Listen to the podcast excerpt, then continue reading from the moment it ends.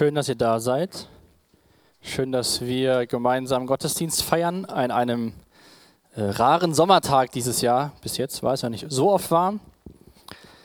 Aber ich habe schon zu äh, anderen gesagt, das ist der perfekte Sommer für Dachgeschosswohnungen. Von daher, meine Frau und ich freuen uns dieses Jahr noch, dass es nicht ganz so warm ist.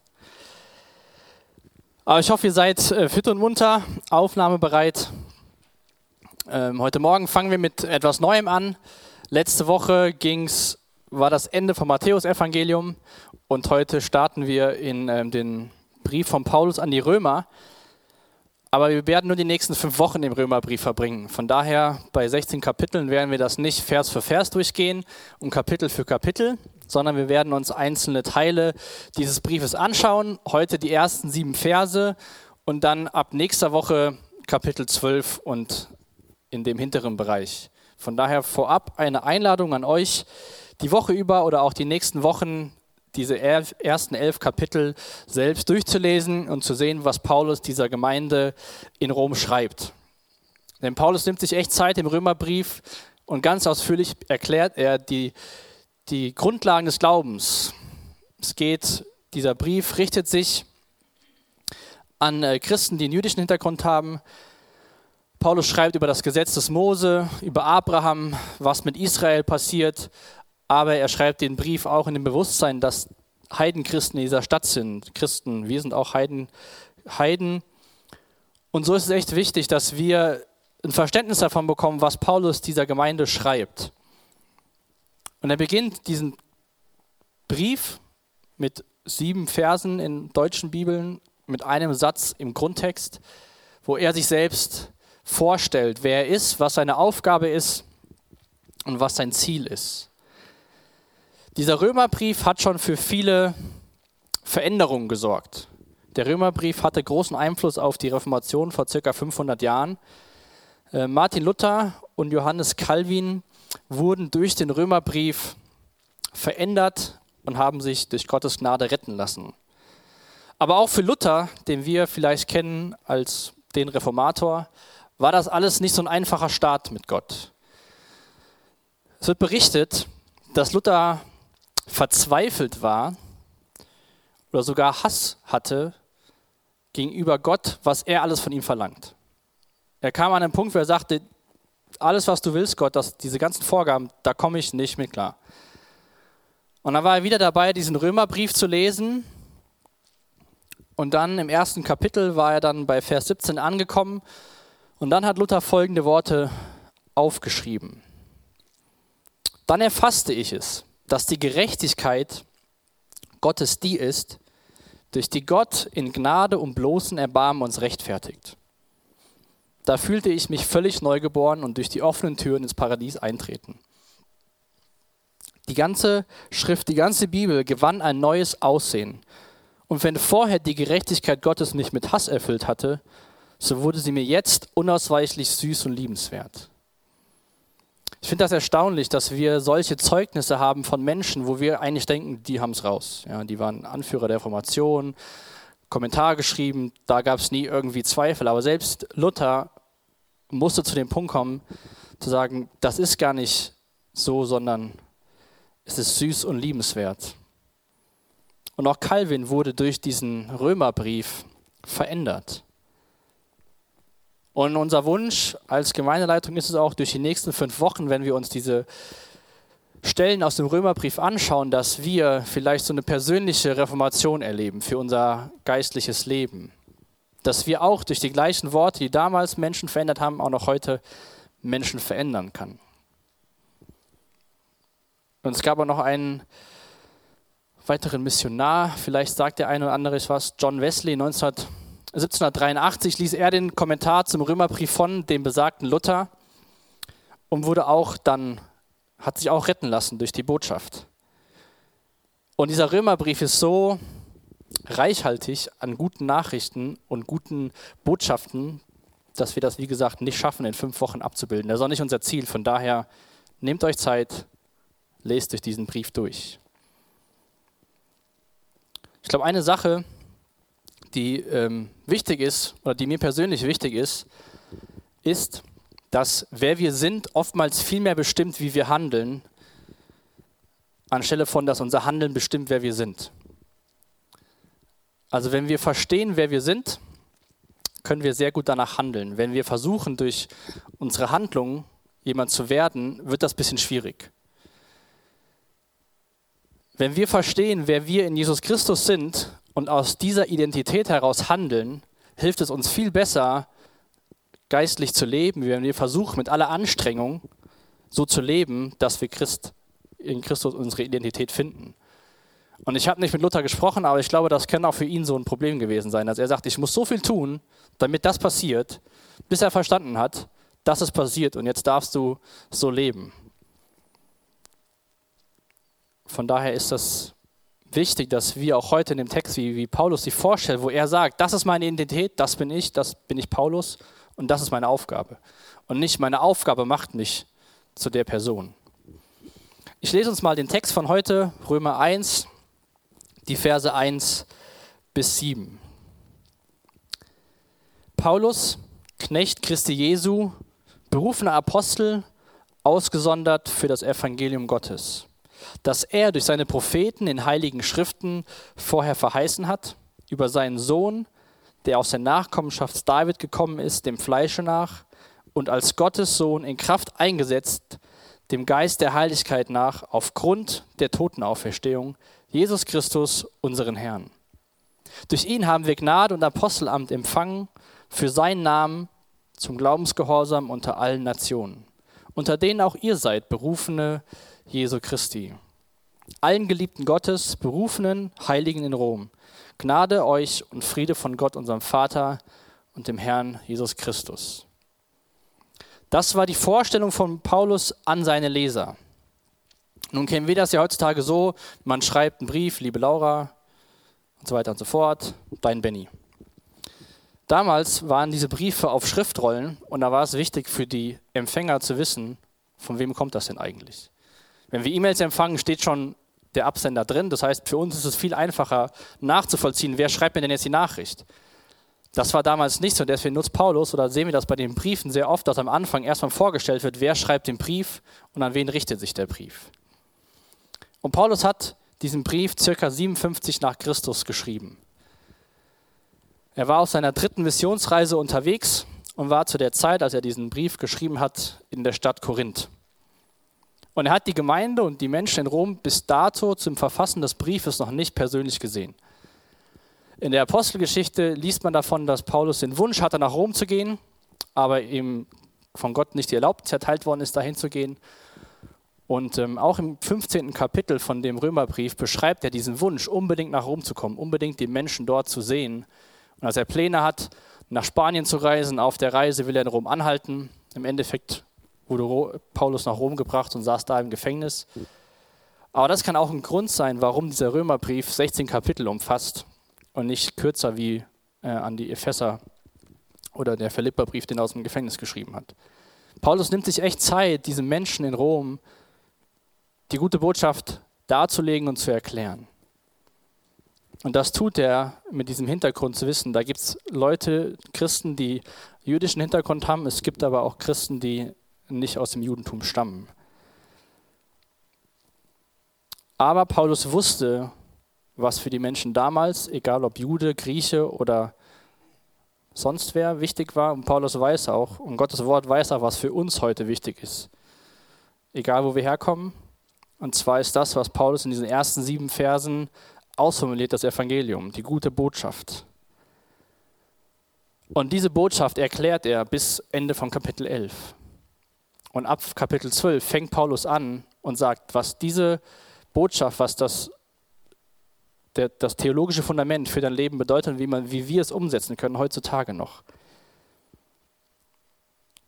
Das Ziel von Paulus und seine Aufgabe war, den nichtjüdischen Völkern die Botschaft von Jesus zu verkünden. Diese Botschaft hat Paulus verändert. Er war damals auf dem Weg nach Damaskus, ging seiner Pflicht nach, Christen zu verfolgen, einzusperren. Und als er wieder als Pharisäer unterwegs war und wollte Christen einsperren, ist Jesus ihm auf diesem Weg nach Damaskus erschienen. Und hat gesagt, Paulus, warum verfolgst du mich?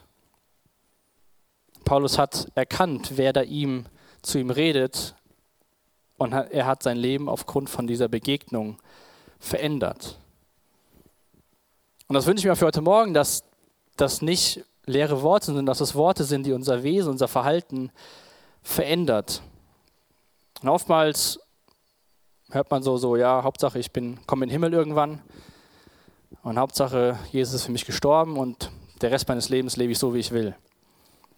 Und ich glaube, bei Paulus sehen wir das, auch bei Jesus, aber auch gerade bei Paulus, dass für ihn diese Botschaft, diese Begegnung mit Jesus nicht nur war, okay, danke Jesus, ich habe verstanden, wer du bist, jetzt mache ich mal weiter, sondern das hat massiven Einfluss auf sein Leben genommen.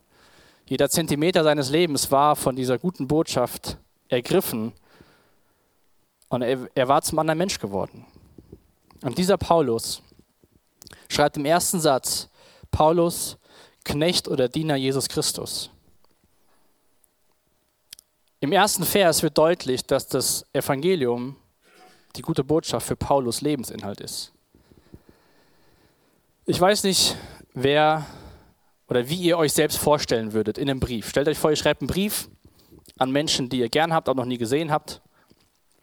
Und ihr schreibt jetzt einen Brief und stellt euch vor, wie das damals war. Nicht erst am Ende dein Benny, sondern mein Name ist Benny, ich bin so und so. Wie wird das für dich aussehen? Wenn du vielleicht einer Gemeinde schreibst oder keine Ahnung wem, würdest du schreiben, Benny oder setz deinen Namen ein, Knecht, Diener Jesu Christi. Wäre das das Erste, was dich beschreibt? Ich weiß nicht, welches Verhältnis ihr zum Diener und zum Knecht habt.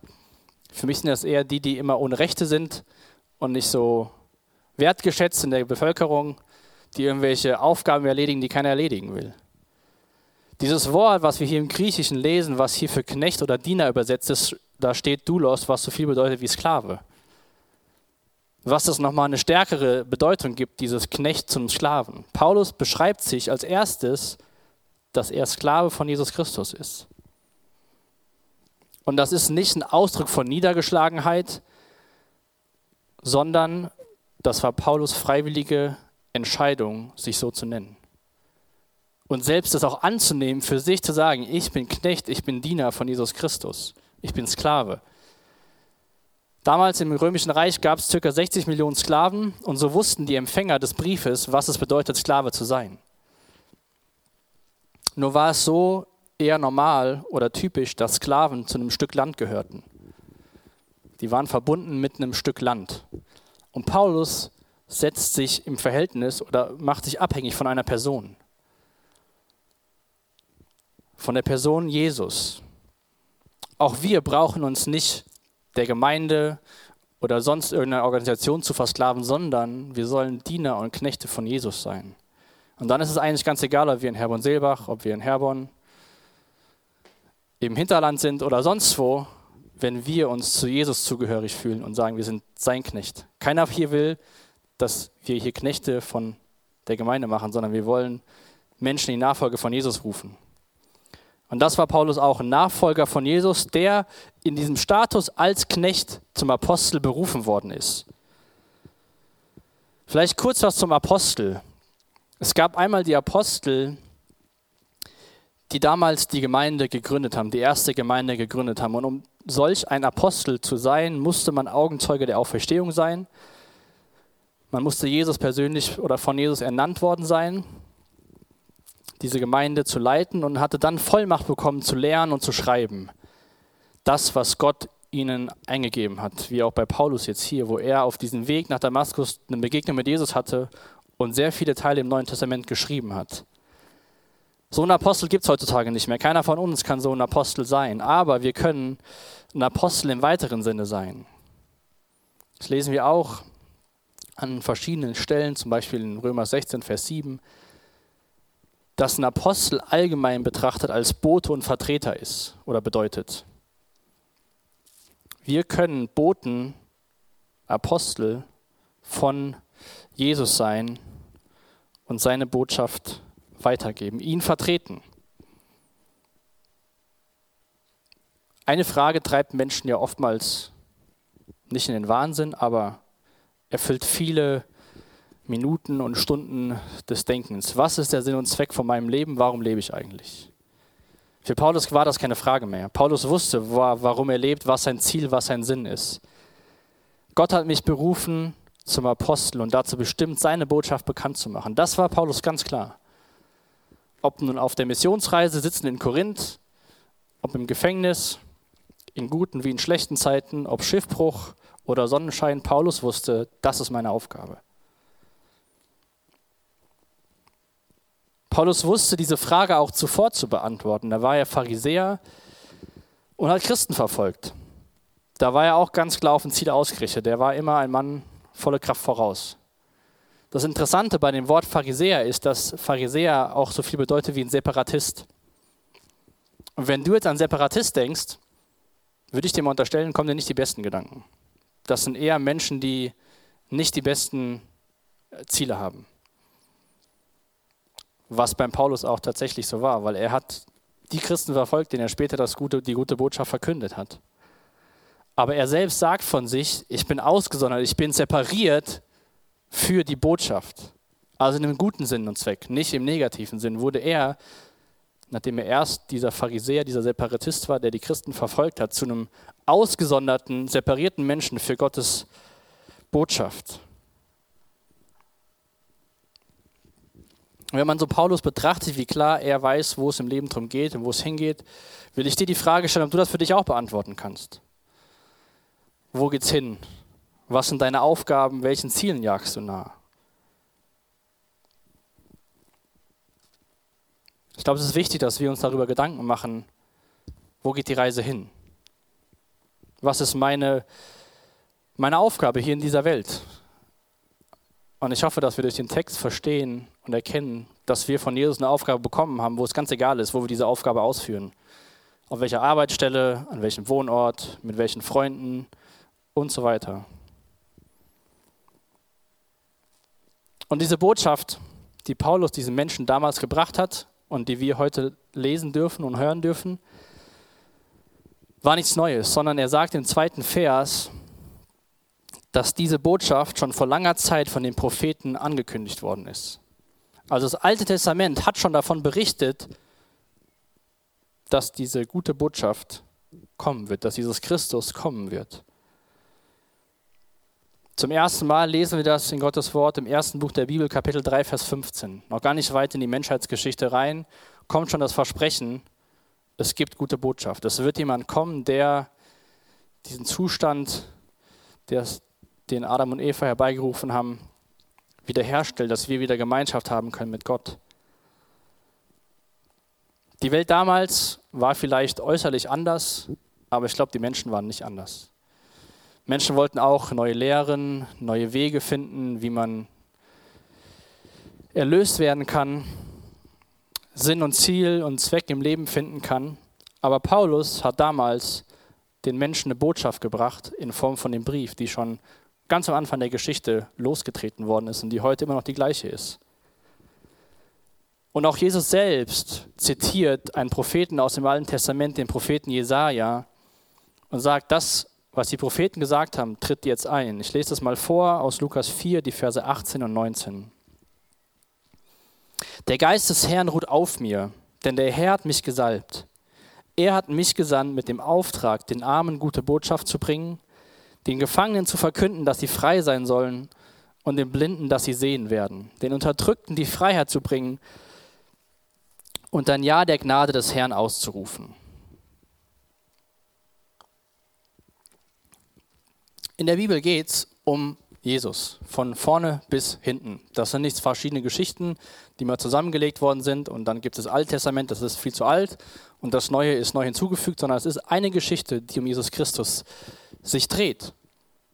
Das Alte Testament, die Menschen, die damals gelebt haben, die Propheten haben auf Jesus gewartet, von ihm geschrieben, über ihn geschrieben, wie es hier im Propheten Jesaja stand. Und im Neuen Testament bekommen wir einen Einblick von dem, von das, was Jesus getan hat, wie er gelebt hat und was das für unser Leben bedeutet. Wir blicken sozusagen zurück zu dem Moment, wo die Menschen aus dem Alten Testament hingeblickt haben. Also ist das nichts Neues, sondern was sozusagen ewig verankert ist, eine Botschaft der Freiheit. Und diese Botschaft, das Evangelium, handelt von Jesus Christus. Das beschreibt Paulus ganz deutlich in den Versen 3 und 4 in unserem Text. Es handelt sich um das Evangelium von seinem Sohn. Dieser stammt nach seiner irdischen Herkunft nach von David ab und nachdem er von den Toten auferstanden ist, ist ihm, wie das Wirken des Heiligen Geistes zeigt, die Macht gegeben worden, die ihm als Sohn Gottes zukommt. Vielleicht, wenn, wir, wenn ihr eine Sache von heute, heute Morgen mitnehmt, dann nehmt euch mit, dass das Evangelium kein Konzept ist, sondern eine Person ist. Die Person ist Jesus Christus. Und das sagt auch Tim Keller. Er sagt dazu, das Evangelium handelt von einer Person und nicht von einem Begriff. Es handelt von Jesus Christus und nicht von uns.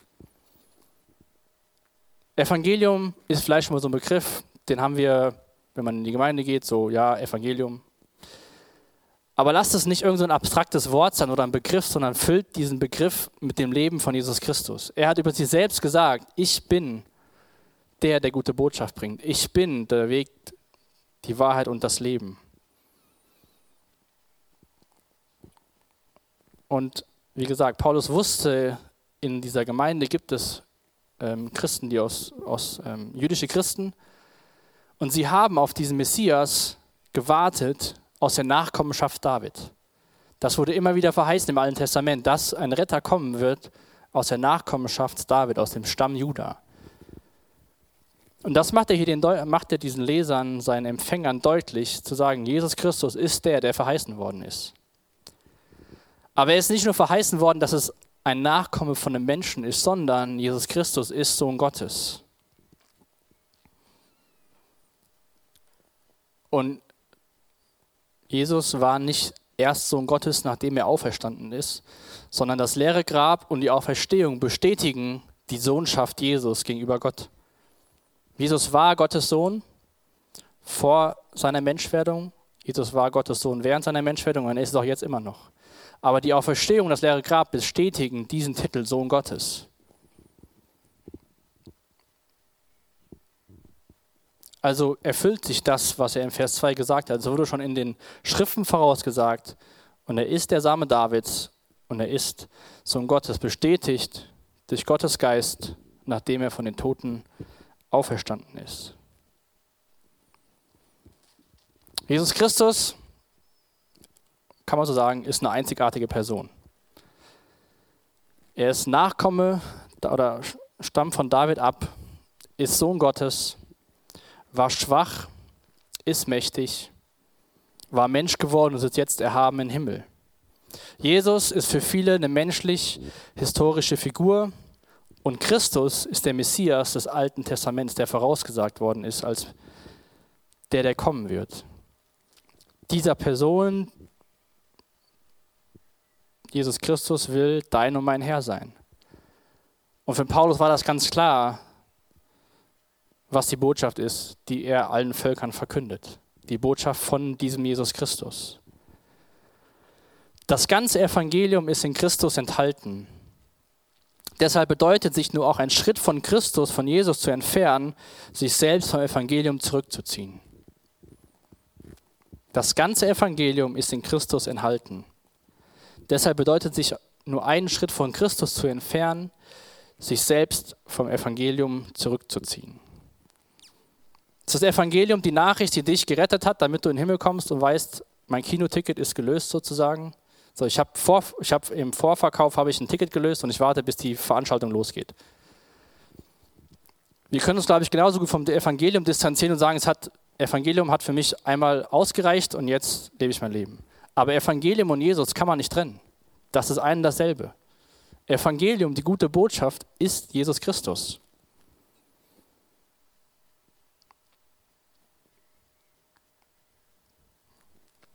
Deshalb hat Gott ihn auch so unvergleichlich hoch erhöht und hat ihm als Ehrentitel den Namen gegeben, der bedeutender ist als jeder andere Name. Und weil Jesus diesen Namen trägt, werden sich einmal alle vor ihm auf die Knie werfen. Alle, die im Himmel, auf der Erde und unter der Erde sind. Alle werden anerkennen, dass Christus der Herr ist. Und werden damit Gott, dem Vater, die Ehre geben, schreibt Paulus in Philippa 2, die Verse 9 bis 11. Wer ist dieser Jesus für dich? Was macht diese gute Botschaft mit dir? Für Paulus war es Lebensinhalt. Er hat sofort gesagt, ich gehöre zu Jesus. Diese Botschaft gab es schon immer, die wird es immer geben. Und der Inhalt der Botschaft ist Jesus Christus. Und in Versen 5 und 6 in unserem Text sehen wir, dass diese Botschaft, das Evangelium, auch Folgen hat für unser Leben. Durch ihn haben wir Gnade und Apostelamt empfangen. Für seinen Namen zum Glaubensgehorsam unter allen Nationen, unter denen auch ihr seid, berufene Jesu Christi. Paulus hat Gnade empfangen, sein Apostelamt empfangen. Für seinen Namen kann man übersetzen, zu seiner Ehre, zum Glaubensgehorsam unter allen Nationen. Das heißt, diese Botschaft gilt allen Menschen und nicht nur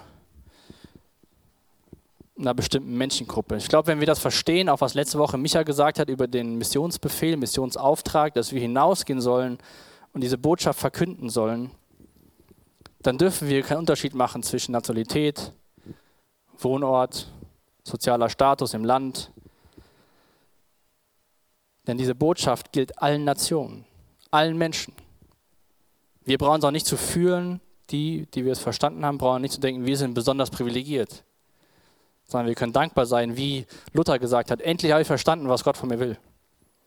Dass diese Gnade nicht mich dazu drängt, irgendwie was zu tun, damit ich Christus empfange, sondern dass ich Christus empfangen habe und daraus leben darf.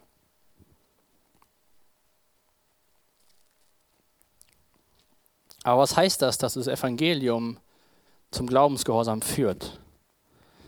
Muss man sich jetzt richtig verhalten, richtig kleiden, die richtigen Worte sagen? die Vorbedingungen erfüllen, dass man diese Botschaft verstehen kann. Auf gar keinen Fall. Paulus beschreibt es hier, dass aus der Botschaft, aus dem Verstehen der Botschaft, daraus folgt ein neuer Lebensstil, daraus folgt Gehorsam.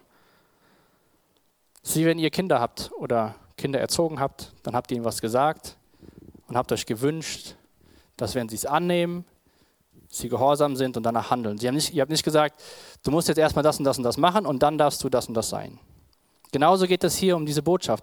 Du darfst es verstehen und daraus sollte sich dann, wenn man es versteht, das, das Handeln verändern. Ich meine, es ist doch in allen Bereichen des Lebens so, oder? Wenn wir verstehen, dass wir sportlicher werden wollen, dann haben wir es verstanden und dann handeln wir danach für eine gewisse Zeit. Und so ist es ja auch. Wenn man es verstanden hat, dann handelt man danach. Dann kann Paulus von sich selbst sagen, ich Knecht, ich Diener Jesu Christi. Und Luther, den wir heute schon mal zitiert haben, den ich schon mal zitiert habe, drückt es wie folgt aus. Wir sind allein durch Glauben erlöst, aber der Glaube, der erlöst, bleibt nicht allein. Gerettet sind wir durch Glauben, aber der Glaube, der sich, der erlöst ist, bleibt nicht allein. Und darum geht es auch in diesen fünf Wochen im Römerbrief dass der Erlöste, dass der Nachfolger Jesu, dass das Auswirkungen auf sein Leben haben sollte. Wir haben das überschrieben mit geistlichem Leben. Was bringt es, wenn wir geistlich tot sind, jeden Sonntag zum Gottesdienst kommen, aber kein Leben da ist? Um die Anwendung im zweiten Teil vom Römer zu verstehen, ermutige ich euch, nutzt die Zeit, lest die elf Kapitel durch. Und auch wenn ihr nicht alles versteht, lest es einfach durch und dann zur richtigen Zeit kommt auch Verständnis. Paulus nutzt diesen Brief auch, den Menschen zu zeigen, hey, so sieht geistliches Leben aus. Und das hat er immer wieder gemacht in den Briefen im Neuen Testament. Am Anfang geht es darum, wer ist Jesus, was hat Jesus für dich getan, was bedeutet das und wie kann das im Leben aussehen. Wie können wir diesen Auftrag, den Paulus hier hatte und weitergibt, den Jesus seinen Jüngern am Ende von Matthäus 28 gegeben hat, wie können wir diesen Auftrag gut umsetzen? Die Frage hat der Michael schon mal letzte Woche gestellt. Was ist deine Motivation, die gute Nachricht weiterzugeben? Sind es verlorene Menschen? Ist es dein Gehorsam, das zu tun, was Jesus gesagt hat? Und ich glaube, Paulus beschreibt hier in Vers 5 ein Ziel, was unsere größte Motivation sein sollte. Er sagt am Ende, ich lese es aus der neuen Genfer Übersetzung, damit sie das Evangelium annehmen und an Jesus glauben, damit auf diese Weise sein Name geehrt wird. Gottes Ehre ist das Ziel vom Verbreiten der guten Nachricht. Im Epheser 1, Vers 12 beschreibt das Paulus auch, dass er zum Ruhm seiner Herrlichkeit beitragen will. Ich weiß nicht, ob das jetzt einfach fällt zu sagen, okay, ich lebe für die Ehre von einem anderen. Ist ja schon mal schwierig, weil man sich selbst so eher selbst dient. Aber eins kann ich sagen, wenn wir das machen und das umsetzen, befreit das total. Dann ist es uns egal, wo wir sind, was wir tun, wenn wir wissen, zu wem wir gehören und für wen wir was tun. Wenn wir es zu seiner Ehre machen, gibt es später eine, eine große Freude in unserem Herzen. Und das hilft uns immer wieder motiviert zu bleiben, auch so zu leben. Wenn wir verstehen, was das Evangelium ist, wer das Evangelium ist und das so machen wie Paulus, ihm zur Ehre zu leben. Paulus beschreibt das schon fast als paradox zu sagen, da ist Jesus, aber mein Leben sieht ganz anders aus. Bis jetzt könnte man das so zusammenfassen, was Paulus diesen Lesern geschrieben hat. Die gute Nachricht, das Evangelium Gottes ist Jesus Christus, bestätigt durch die Schrift für alle Menschen zum Gehorsam des Glaubens und zur Ehre seines Namens willen. Das ist dieser lange griechische Satz in meinen eigenen Worten zusammengefasst. Und diese Einleitung, wer Paulus ist, was seine Aufgabe ist, was seine Identität ist, schließt er mit der Brücke in Vers 7 und grüßt dann jetzt endlich seine Leser allen Geliebten Gottes, berufenen Heiligen in Rom, Gnade euch und Friede von Gott, unserem Vater und dem Herrn Jesus Christus. Paulus sagt, nicht nur ich bin berufen, sondern ihr seid auch berufen. Als Nachfolger von Jesus bist du berufen, diese Botschaft, diese frohe Botschaft zu verkünden. Er schreibt hier berufenen Heiligen, auch heilig bedeutet abgesondert zu sein für etwas freigestellt worden zu sein. Wenn wir Gott diese Freistellung, die er uns zuspricht, genehmigen und die auch annehmen, dann wird er uns auch versorgen, wenn wir uns freistellen lassen für ihn. Den Gott beruft, befähigt er auch seine Worte, seine, sein Ziel in dieser Welt zu verkünden. Jesus schickt uns mit Autorität, weil er weiß, dass ein Leben im Sendungsbewusstsein besser sein wird als ein Leben im Egoismus. Gott hat dich nicht gerettet, weil er jemanden brauchte, der seine Arbeit tut. Er hat dich gerettet, weil er dich liebt. Die Tragödie ist, dass viele Christen kein Sendungsbewusstsein mehr haben. Sie sind eher Zuschauer und Zuschauerinnen als Teilnehmer. So oder so ähnlich hat das Micha letzte Woche gesagt. Und es ist so wichtig, dass wir unserem Leben Sinn geben. Und wir geben unser Leben am besten Sinn, wenn wir diese Botschaft verkünden, wie Paulus es getan hat. Das Evangelium ist das Fundament unseres Glaubens. Es ist der Anfang unseres Glaubens, es ist das Ende von unserem Glauben und unser Lebensinhalt. Und wie gesagt, Evangelium ist Jesus Christus. Es ist eine Person und nicht irgendwie so ein Wort, was wir schon mal aussprechen. Und ich hatte zu Beginn gesagt, dass dieser Brief extremen Einfluss auf die Reformation hatte, von der wir heute noch zehren. Wie wunderbar wäre es, wenn in 500 Jahren Leute sagen, damals hat der Römerbrief ganz neue Menschen ergriffen und wir zehren immer noch davon. Die letzte Woche war hier pures Leben. 85 Kids, 30 Mitarbeiter ungefähr. So viel Leben habe ich im ganzen Gebäude noch nicht gesehen. Unter, unter der Woche, nicht sonntags, von montags bis freitags. Das war wunderschön zu sehen. Was war die Motivation von dem Camisio-Team, von den Mitarbeitern aus der Gemeinde? Genau das, Kindern die Botschaft weiterzugeben. Hier war es laut, es war anstrengend, es wurde dreckig. Aber wenn wir mit der richtigen Motivation Dinge angehen, dann machen wir es gerne. Und auch die Kinder, wer weiß, wie viel sie verstanden haben, aber es war ein erster, ein erster Schritt, ein erster Punkt. Und zum Ende habe ich eine Herausforderung an, an euch. Ich habe das schon für mich gemacht. Überlegt euch mal, analog von diesen ersten sechs Versen von Paulus, wie eure persönliche Einleitung aussehen würde. Zu eurem Brief an Person XY. Wie würdet ihr diese Worte verfassen, die Paulus hier geschrieben hat? Paulus, Diener Christi, Gott hat mich berufen und dazu bestimmt, seine Botschaft bekannt zu machen. Und dann erläutert er das.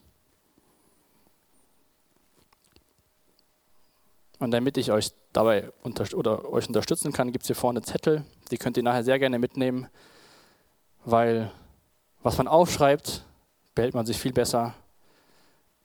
Und dann ermutige ich euch echt, mal solche Verse aufzuschreiben, weil ich glaube, das kann total helfen, wenn man klar und bewusst ist, wo, wo geht es im Leben hin.